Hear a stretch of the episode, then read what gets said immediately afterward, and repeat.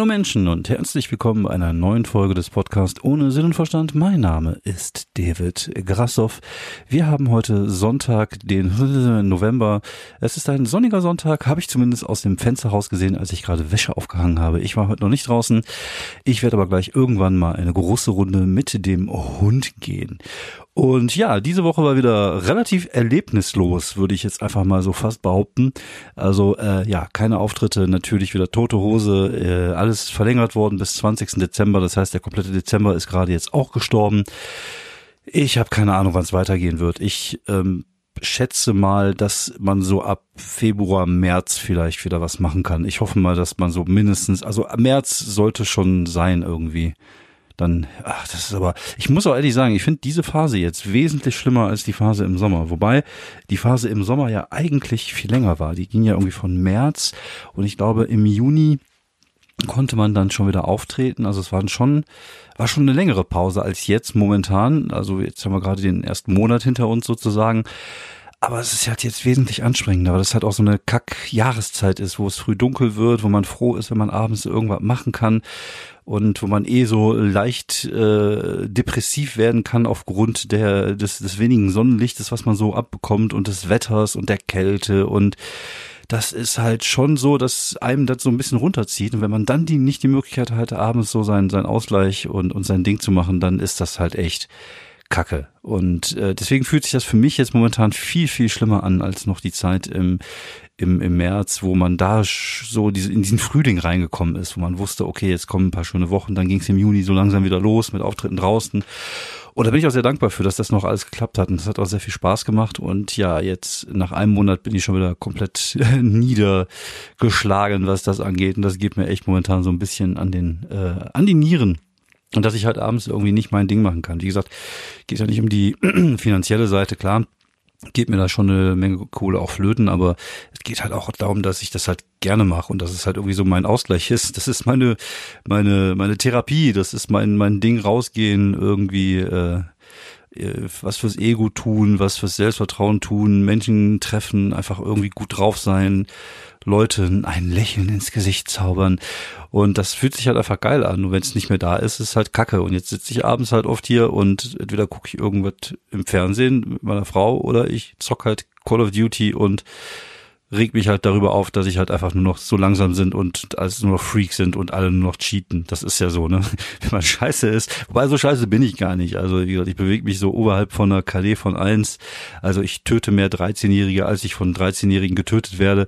Aber ähm, ja, es ist halt so, ne, man, man moppert dann halt. Es ist irgendwie, es gibt so drei Sachen, bei denen ich immer gemoppert hat früher. Ich glaube, das habe ich letztes Mal auch schon mal erzählt. Beim Fußball spielen, beim Zocken und äh, beim Autofahren und da aber wie gesagt, ich bin auch da wieder ruhiger geworden. Ist mal ganz nett. Du hast halt so ein paar Jungs, mit denen ich dann abends zocke, die kenne ich schon seit ein paar Jahren. Aber auch nur vom Zocken. Also ich habe die nie getroffen, aber man spielt halt zusammen und äh, ja, dann äh, ist das schon bockig aber es ist halt kein Vergleich zu dem, was, was, was man äh, spürt oder was man macht, wenn man irgendwie kreativ arbeitet, auf die Bühne geht, seine Gags erzählt. Und ich hätte jetzt auch ein paar neue Ideen, aber ich komme auch jetzt da nicht aus der Pötte, weil du hast, du hast so ein paar Ideen, denkst dir so, hm, darüber könnte ich was machen, das könnte ich jetzt erzählen, aber warum? Bringt doch nix. Ich kann doch nicht raus und das machen, deswegen mache ich mir auch keine weiteren Gedanken mehr darüber. Äh, das ist halt so, wenn du nicht dich hinsetzt und schreibst, sondern tatsächlich halt immer dein, dein Zeug im Kopf ausarbeitest, hast du jetzt auch eine Sperre, weil du dir denkst, so, hm, wofür denn? Kann ich lieber zocken gehen oder Fußball gucken oder was weiß ich was. Naja, ich will aber nicht jammern. Wie gesagt, mir geht's da noch äh, relativ gut, zumindest äh, finanziell, auch wenn wenn es selig vielleicht ein bisschen anders aussehen mag. Aber ich glaube, es gibt andere Leute, die haben halt beide Seiten, die momentan echt hart gefickt werden. Von daher, äh, ja, wollen wir mal nicht so auf auf hohem Niveau jammern. Was habe ich sonst erlebt? Ja, ich habe irgendwas erlebt. Ja, habe ich. Ich habe was erlebt. Ich erzähle es jetzt äh, auf die Gefahr hin, dass ich jetzt zu dem Grumpy Old Man Rented äh, Podcast werde hier. Äh, aber es ist halt so. Also, es, äh, ich, das fängt jetzt schon so an, als wenn ich jetzt irgendwie über einen Nachbarschaftsstreit sprechen würde, der sich jetzt so in den nächsten viereinhalb Jahren so einmal so quer durch den Podcast, oh, jetzt hat er da seine Pflanzen angebaut, das kann er doch nicht machen. So, das wäre auch lustig irgendwie, oder? Wenn es so zwei so Typen gäbe, die nebeneinander wohnen und jeweils einen Podcast hätten und vier Jahre Nachbarschaftsstreit verpodcasten jede Woche, so, so, so ein Podcast-Kleinkrieg.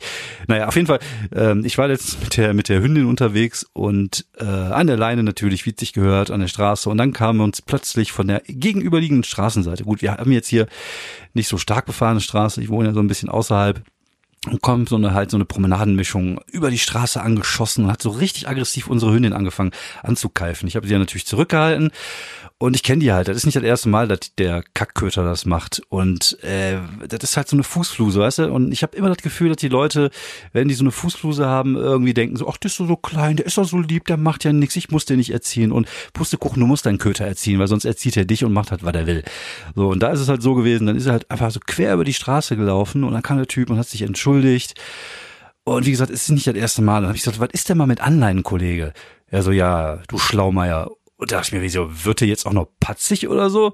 Und ich bin jemand, der relativ schnell ähm, angepisst ist. Also vielleicht merkt man das auch in meinem Podcast. Also ich fühle mich sehr schnell angegriffen und ich werde halt sehr schnell jähzornig und vor allem, wenn ich das Gefühl habe, dass ich ungerecht behandelt werde, also dass ich im Recht bin und jemand mich ungerecht behandelt, da werde ich relativ schnell echt pissig. Und da musste ich aber erstmal so nach Gedanken ringen sozusagen. Also bin ich ja immer relativ schnell. Ich habe dann auch direkt irgendwas gesagt, so wenn du deinen Köter nicht unter Kontrolle hast, dann musst du den anleihen. Ja, ja, dann geh du mal weiter, geh du mal weiter. Und dann ist er irgendwie mit seiner Töle da abgehauen. Aber ey, beim nächsten Mal nehme ich den irgendwie Volley von unten, keine Ahnung, in die Hoden rein. Also dann wird er auch noch patzig, weißt du? Arschloch. Also was, was anderes kann ich auch gar nicht mehr sagen. Der da kann er einfach sagen, ja, tut mir leid, äh, vielleicht sollte ich das echt mal machen. Weil das ist auch seine Dreckstühle. Wenn die über die Straße läuft und die wird überfahren, dann ist das nicht mein Problem. Also ich will auch nicht, also ich hätte auch kurz überlegt, ob ich die Töle, während die da rumgekeift hat, also ob ich erstmal meinen Hund loslassen soll, meine Hündin, weil die ja doch wesentlich größer ist als, als die Fußfluse, oder ob ich mal selber da mal reintreten soll. Das mache ich natürlich nicht, weil man tritt keinen Hund, der Hund kann ja nichts dafür, dass er nicht erzogen ist, das ist ja der Typ. Also eigentlich muss ich den Typen mal, mal treten und beim nächsten Mal, wenn ich den sehe, ich, also ich weiß nicht, ob ich mich da zurückhalten kann. Also zumindest irgendwie pissig zu sein und den zu beleidigen und den zu provozieren, weil ey, das geht ja gar nicht, dann noch patzig werden. Du machst doch den Fehler, du Pisspot-Typ, Kackfotzen, Drecksack. Das war jetzt eine schöne Beleidigung, oder? Ich wollte jetzt auch nicht irgendwie zu fies werden, deswegen.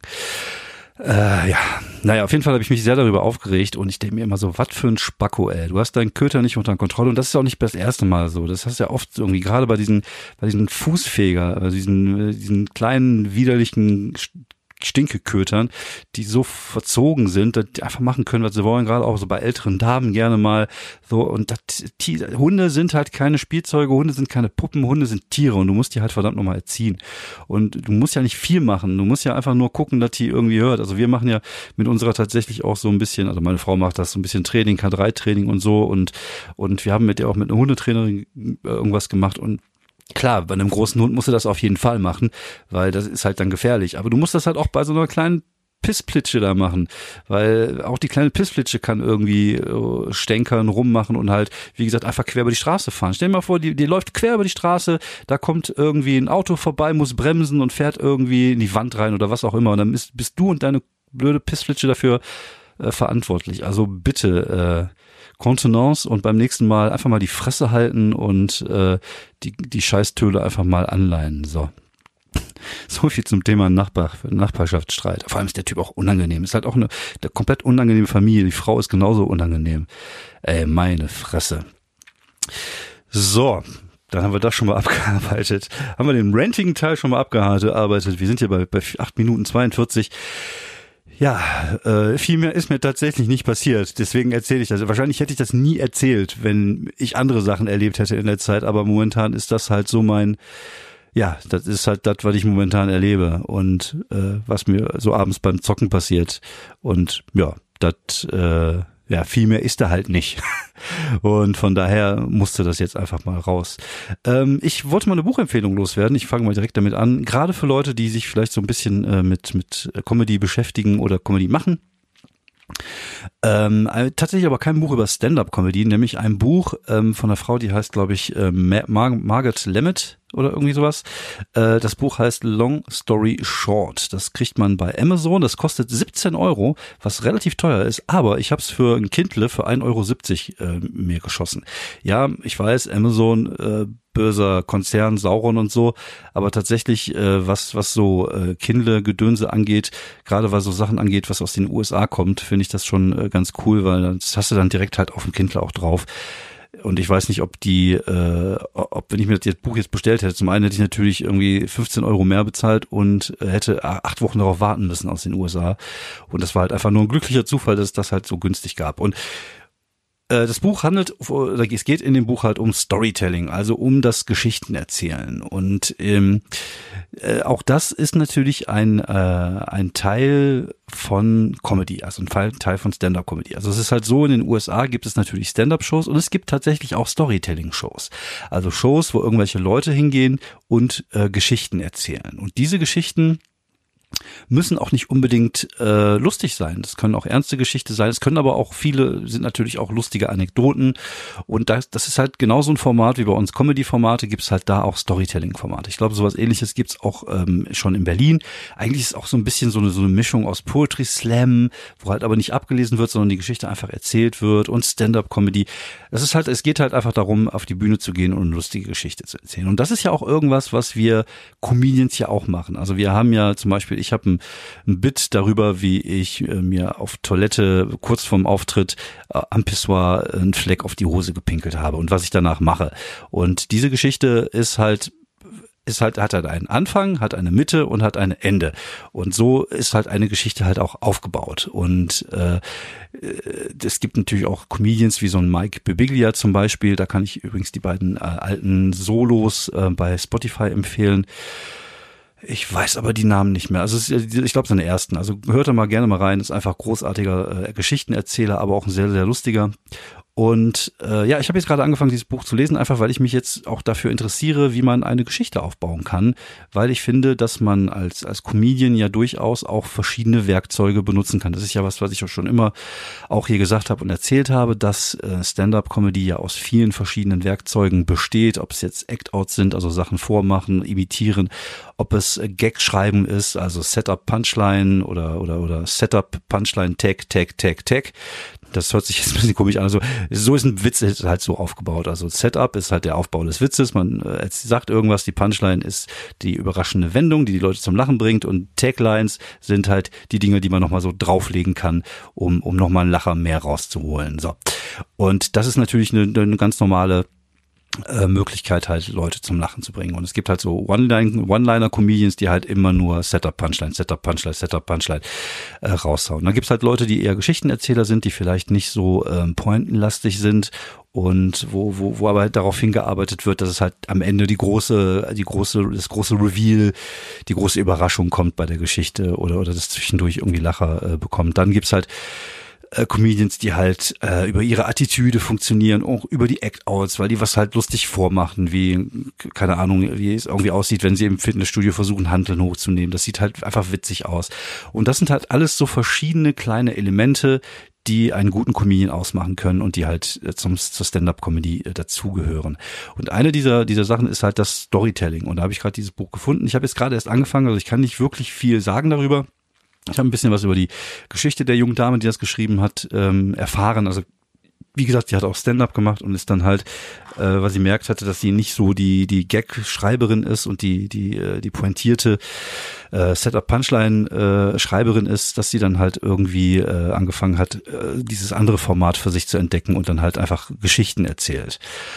Und ähm, ich bin ja der Meinung, ich es gibt natürlich Comedians, die sich sehr spezialisieren. Also es gibt zum Beispiel so, so jemand wie Phipps Asmussen gewesen ist oder jetzt Markus Krebs, der einfach nur Witze erzählt.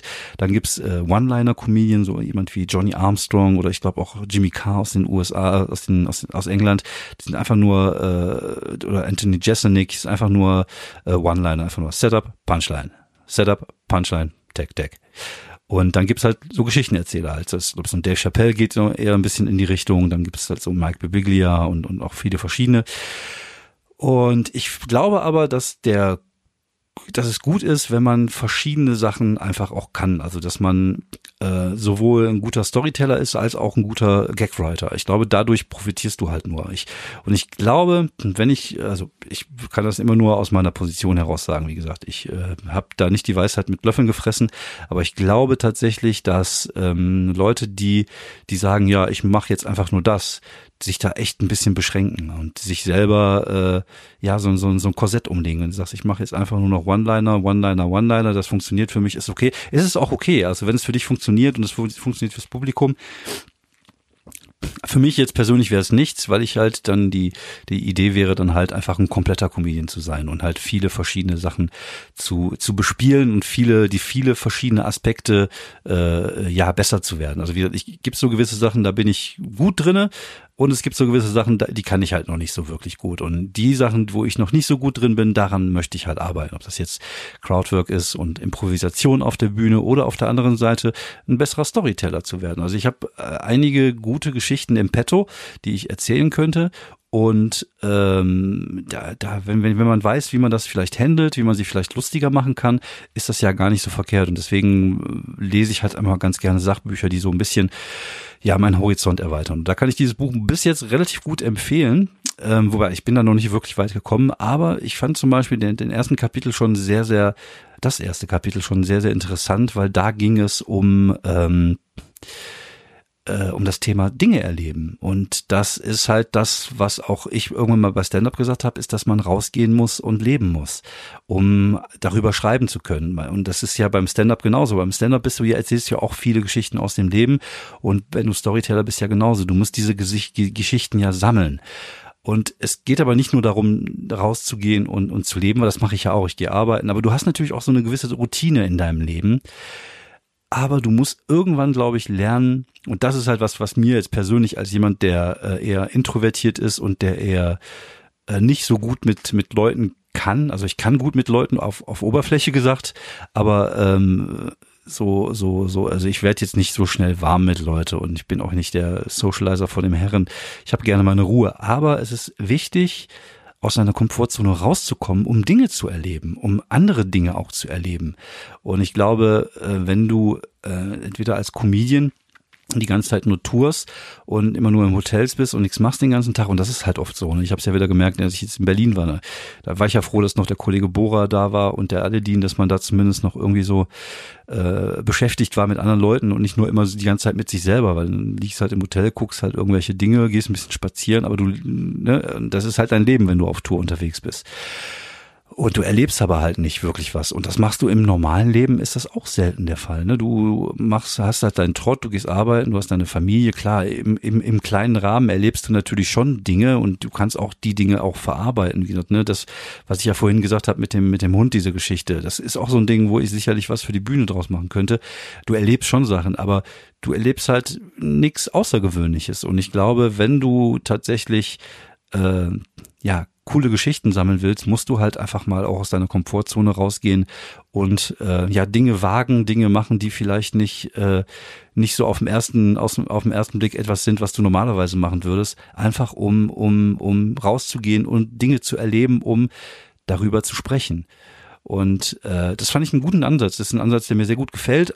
Einerseits weil ich den nachvollziehen kann, andererseits aber auch nicht, weil ich mir denke so, ah, ich will das aber eigentlich gar nicht. Gerade im Moment ist es eh schwierig. Also mir ist es schon klar, dass es im Moment eh schwierig ist, aber es wäre zumindest vielleicht mal erstrebenswert im äh, im Frühjahr oder im Sommer, wenn es wieder so ein bisschen losgehen sollte, dass man da vielleicht ein Auge drauf hält, einfach, dass man äh, ja Situationen heraus heraufbeschwört, um sie hinterher äh, auf der Bühne verarbeiten zu können. Das ist ja eh irgendwas, was man als Comedians gerne mal macht, dass man irgendwie äh, gewisse Situationen nicht aus dem Weg geht, weil man weiß, ah, okay, da könnte jetzt irgendwas äh, drin stecken, was ich für die Bühne gebrauchen kann. Das ist auch so eine ganz komische Eigenschaft, die Comedians haben. Ist ja auch so dieses Ding so, ob mir ist da was unglaublich Peinliches passiert. Ich hoffe, niemand erfährt das. Und wir Comedians sind dann so, ja, mir ist was unglaublich Peinliches passiert. Ich glaube, ich gehe morgen auf die Bühne und erzähle das einfach mal hundert wildfremden Menschen.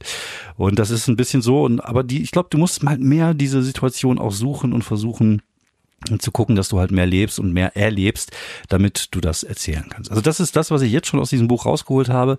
Äh, klingt eigentlich logisch. Also es ist jetzt nichts, wo man denkt so, wow, was für eine Erkenntnis. Eigentlich ist das super logisch. Aber manchmal verliert man solche einfachen Sachen auch aus den Augen, wenn man es äh, ja nicht gerade in, in, in Form einer eines Buches ins Gesicht gestoßen kriegt. Und deswegen fand ich das schon ganz erhellend. Und ich bin sehr gespannt, was ich da noch rausfinden werde, weil ich habe auch viele Geschichten in meinem Leben erlebt und ähm, das ist natürlich auch der Vorteil, wenn du äh, 47 bist und nicht ähm, 17 oder 18. Du hast natürlich einen ganzen arschvoll Geschichten irgendwie in der Hinterhand. Die sind nicht alle lustig, die sind nicht alle gut, aber da, da gibt's auf jeden Fall so, man sollte zumindest auf so fünf, sechs erzählenswerte Geschichten kommen. Und das ist ja auch das, was ich gerne auf der Bühne mache. Also ich erzähle ja, wie gesagt, von dem Pinkelfleck, das ist ja tatsächlich auch so passiert. Ich erzähle davon, wie ich mir beim Ikea-Bettaufbau den Schädel aufgeschlagen habe. Das ist ja auch so passiert. Also viele der Sachen, die ich auf der Bühne erzählt, erzähle, basieren natürlich auf, auf Wahrheit. Und es muss immer, also das ist, das ist ja das, was ich gerne mag. Also ich, äh, klar, man erfindet drumherum immer noch so Sachen, man will das ja auch unterhaltsam machen und ich glaube, das ist ja auch diese diese, dieses Ding des Storytelling, dass man eine Geschichte halt auch mal gerne ein bisschen interessanter macht. Das ist ja auch das, was jeder gute Erzähler auf einer Party, wo die Leute drumherum stehen und ihm zuhören, auch macht. Das ist ja nichts anderes als, Storytelling, nur in einem kleinen Rahmen. Und äh, wenn du schaffst, das noch äh, so ein bisschen auszuschmücken mit ein paar coole Ideen und dann noch Gags und Punchlines und Taglines mit reinnehmen kannst, dann ist das natürlich ganz großes Kino. Und dann äh, hast du hinterher vielleicht wieder so ein cooles Bit, was du halt länger äh, benutzen kannst. Also ich habe, ich merke zum Beispiel bei mir jetzt gerade dieses äh, Bit mit der Toilette, also mit dem äh, mit dem Pissfleck auf der Hose. Ich weiß nicht, ob ihr das, ob ihr das vielleicht schon kennt oder gehört habt. Wenn nicht, egal, ich will auch nicht spoilern, ihr solltet auch nicht den ganzen Scheiß kennen, den ich auf die Bühne mache, sonst wollt ihr auch gar nicht mehr gucken. Aber ich habe da jetzt ein paar Sachen, die neu da reingekommen sind, die eigentlich gar nicht da reingehören, gehörten, aber wo man so einen kurzen Ausflug innerhalb der Geschichte macht, dass man so eine kleine Abzweigung nimmt, aber dann wieder zurück auf die Hauptgeschichte kommt.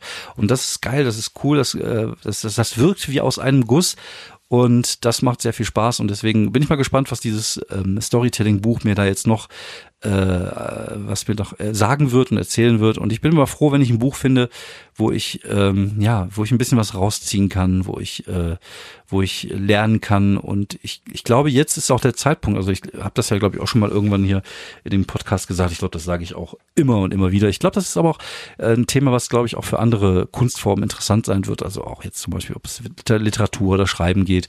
Ich finde, man, man hat am Anfang immer so den Drang, sich in irgendwas einlesen zu wollen. Aber ich habe das Gefühl, einfach nur aus meiner Warte aus gesehen, dass am Anfang dieses Einlesen immer sehr schwierig ist, weil man eigentlich gar nicht so wirklich Ahnung von dem Handwerk hat. Ich glaube aber, ab einem gewissen Zeitpunkt, wenn du schon eine gewisse Zeit äh, eine Kunstform betreibst, wie in meinem Fall Stand-up-Comedy, dass du schon einen Einblick darauf hast, wie funktionieren, wie sind die Mechanismen, wie fühlt sich das an, dass du dann mit solchen Sachbüchern und Literatur dir mehr Sachen rausholen kannst ich glaube, die sind scheiße zum Anfang, weil zum Anfang musst du einfach auf die Bühne gehen und selber dann Erfahrung machen. Das ist halt einfach das A und O.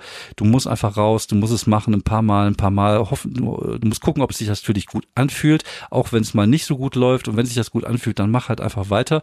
Und dann, wenn du irgendwann mal so ein bisschen so die Mechanismen verstanden hast, dann kannst du dich in ein Buch einlesen, weil dann ziehst du dir da Sachen raus, die du auch brauchen kannst.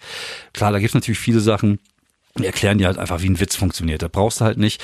Aber dann gibt's zum Beispiel auch viele Möglichkeiten, so diese diese, diese Kniffe zu lernen, wie so ein Witz eigentlich auch funktioniert, wo man vielleicht dann, wenn man äh, hinterher darüber nachdenkt, das anwenden kann und dann äh, das so ein bisschen ins, ins äh, in die kreative Arbeit von sich aus einfließt. Ne? Dass man jetzt nicht immer denken muss, dass man nicht so analytisch davor geht, sondern dass man halt das Rüstzeug im Kopf hat, um diese Sachen schon zu benutzen, um einen Witz halt besser zu machen. Und ne, das, und, und dann kannst du das halt trainieren, indem du bei Twitter zum Beispiel ganz viele Tweets raushaust oder was auch immer. Und äh, ja, das dann macht es echt Sinn, finde ich, wenn du schon so ein bisschen Erfahrung hast, dich dann irgendwie einzulesen, weil dann hast du, weißt du auch, worüber derjenige auf der anderen Seite schreibt. Und das ist, glaube ich, immer relativ ähm, wichtig. So, letztes Thema, was ich heute ansprechen wollte, war, dass äh, ja das große Sterben hat begonnen ähm, nicht nur in meiner Familie, also das hört sich jetzt böser an als es ich, als es ist. Nein, also ich habe auch keine Großeltern mehr. Und das äh, war diese Woche halt wieder so eine Woche oder die letzten Wochen, wo irgendwie viele große Leute gestorben sind. Sean Connery, Karl Dahl, äh, jetzt Maradona mit 60 umgekippt, äh, Herzinfarkt, wobei ich jetzt irgendwie gehört habe, der hatte wohl irgendwie vor 20 Jahren schon mal einen Herzinfarkt mit 40. Also der hatte halt auch einfach keinen geilen Lebensstil und ich glaube, das hat sich echt echt gerecht bei ihm jetzt. Und äh, ist auch wieder alles traurig, wenn wenn Leute sterben. Und man ähm, es werden aber auch noch viele, viele kommen. Deswegen sage ich, das große Sterben hat bekommen, weil das halt einfach ähm, hat begonnen, weil das einfach so ist, weil man halt ab einem gewissen Alter ähm, altern ja auch die Idole, die man in seiner Kindheit und in seiner Jugend ähm, mitverfolgt hat, ja auch. Und ich sag mal, äh, auch jetzt jemand wie Harrison Ford, ähm, der war ja schon irgendwie 40, als Star Wars bei der erste Film auskam. Das heißt, der war ja da schon sehr alt.